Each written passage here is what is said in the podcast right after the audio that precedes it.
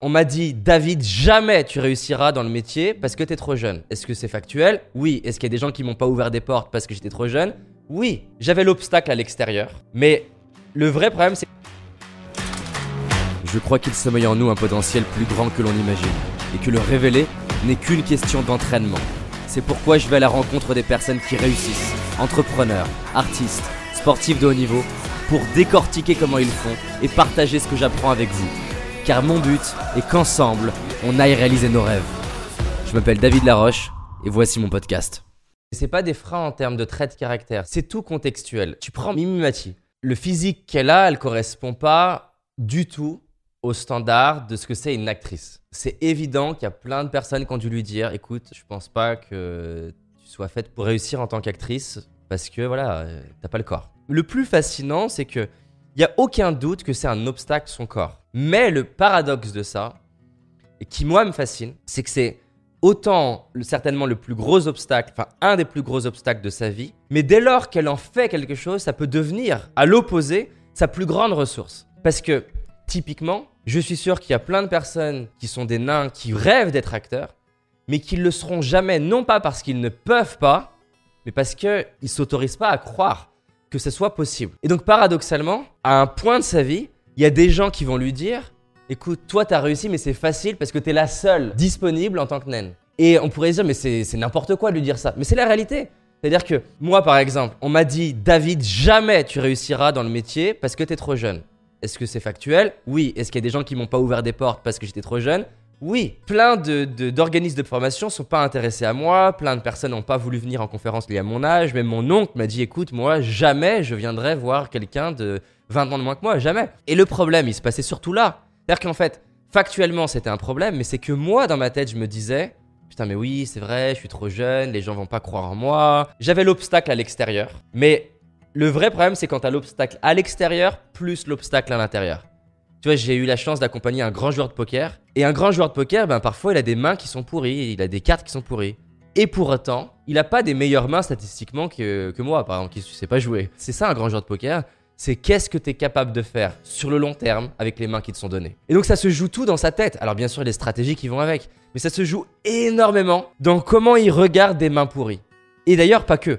Comment il regarde aussi des super mains. Parce que moi, typiquement, avec une super main, je vais rentrer dans l'hyper-optimisme. Hyper-optimisme qui a fait, par exemple, que Agassi, euh, joueur de tennis, a perdu contre Pete Sampras en finale. Pete Sampras était jeune. Ah, il s'est dit, pas besoin de m'entraîner, il est tout jeune. Il s'est pas entraîné, il s'est fait ramasser. Donc ça, c'est l'hyper-optimiste. D'où le fait que je crois pas, encore une fois, à un extrême d'un trait. Pareil, si je vais être hyper-optimiste sur mes mains, je vais du coup peut-être être moins vigilant, moins être attentif aux, aux mimiques extérieures, moins réfléchir. Et à l'inverse, si j'ai des mains pourries, me dire c'est mort, j'ai aucune chance. Alors qu'en fait, le poker, c'est aussi un jeu psychologique que je peux gagner au-delà des mains. Si j'ai l'obstacle externe et l'obstacle interne, la partie, elle est finie. Dans le cas de Mimimati, si elle fait partie des seules personnes qui font sa taille à croire que peut-être ça puisse être une opportunité, le problème peut se transférer.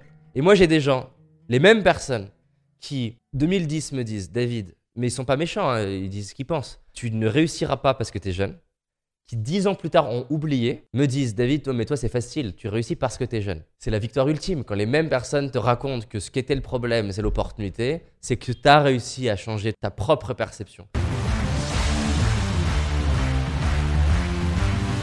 Le féminisme, c'est pas un, un des sujets pour moi. En revanche, ce qui m'inspire, c'est les premières femmes qui ont fait quelque chose. La première femme qui a été pilote d'avion la première femme qui a été militaire. Je me dis, mais qu'est-ce qui se passe dans ta tête Tu vois, qu'est-ce qui se passe pour que tu te dises, c'est pas possible pour tout le monde, mais c'est possible pour moi? Et ce que tu te rends compte dans l'histoire, c'est qu'en fait, souvent, c'est adversité à l'extrême. J'ai interviewé Catherine Pinvin, 73 ans, qui a créé Tartine et Chocolat. Elle a créé sa boîte, euh, c'est un truc de malade. Je me dis, mais est-ce qu'il y avait d'autres femmes entrepreneurs à cette époque-là? Tu vois, c'est hyper rare. Mais du coup, ben forcément, c'est dur au début, mais quand tu perces, eh ben, t'es la seule femme. Et donc tu sors beaucoup plus du lot. Comme moi, j'étais le seul jeune. Et je me rappellerai toujours de ce moment où j'ai une boîte, je leur annonce mon tarif. Ils me disent Quoi Mais en fait, euh, vous êtes au tarif de sportifs olympiques ou de gens qui ont 30 euh, ans d'expérience. et je leur dis Mais, mais pourquoi vous m'avez appelé? Ils me disent ben, Parce qu'on voulait un jeune.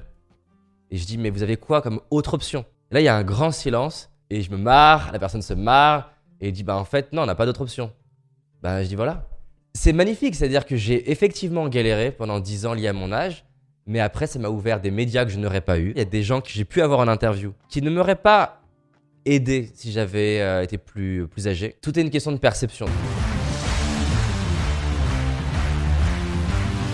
Pour moi, le plus grand frein de tous, qu'on vit tous, que je vis encore, il a plusieurs noms, mais un des noms qui fait vraiment réfléchir, c'est la notion d'impuissance apprise. C'est-à-dire que j'ai appris à un moment donné de ma vie que telle chose était impossible. Et en fait, l'être humain, il vit exactement la même chose. C'est-à-dire que, par exemple, mon père, qui a été abandonné par ses parents, il m'a répété, voilà, peut-être pas la phrase exactement, mais ça voulait dire ça, vivons cachés, vivons heureux. L'impuissance apprise en tant qu'être humain, tu l'apprends de deux manières. Tu l'apprends soit par la répétition de phrases familiales religieuse ou culturelle. Dans le sujet sur les femmes, fascinante comme étude aussi. Là, ça montre vraiment le, pouvoir des stéréotypes. Ils vont faire un test mathématique, le même pour tout le monde. Deux groupes, groupe de contrôle, ils font le test. Deuxième groupe, ils doivent juste remplir un petit questionnaire avant en répondant sur qui ils sont. C'est euh, homme, femme, euh, euh, blanc, hispanique, etc. Et on se rend compte que le simple fait de leur remémorer qu'elles sont une femme ou deux couleurs de peau influe sur le score qu'ils vont avoir. La bonne nouvelle là-dedans, c'est qu'il y a des personnes de couleur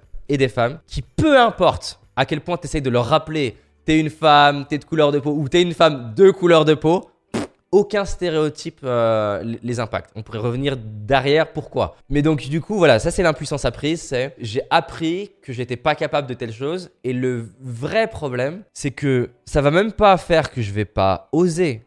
Ça va faire que je vais même pas l'envisager. C'est-à-dire que tu demandes à une femme d'il y a 40 ans, bah, qu'est-ce que tu rêves? Elle va pas te dire docteur. Pas parce qu'elle n'y croit pas. C'est même pas dans son spectre de c'est possible, tu vois.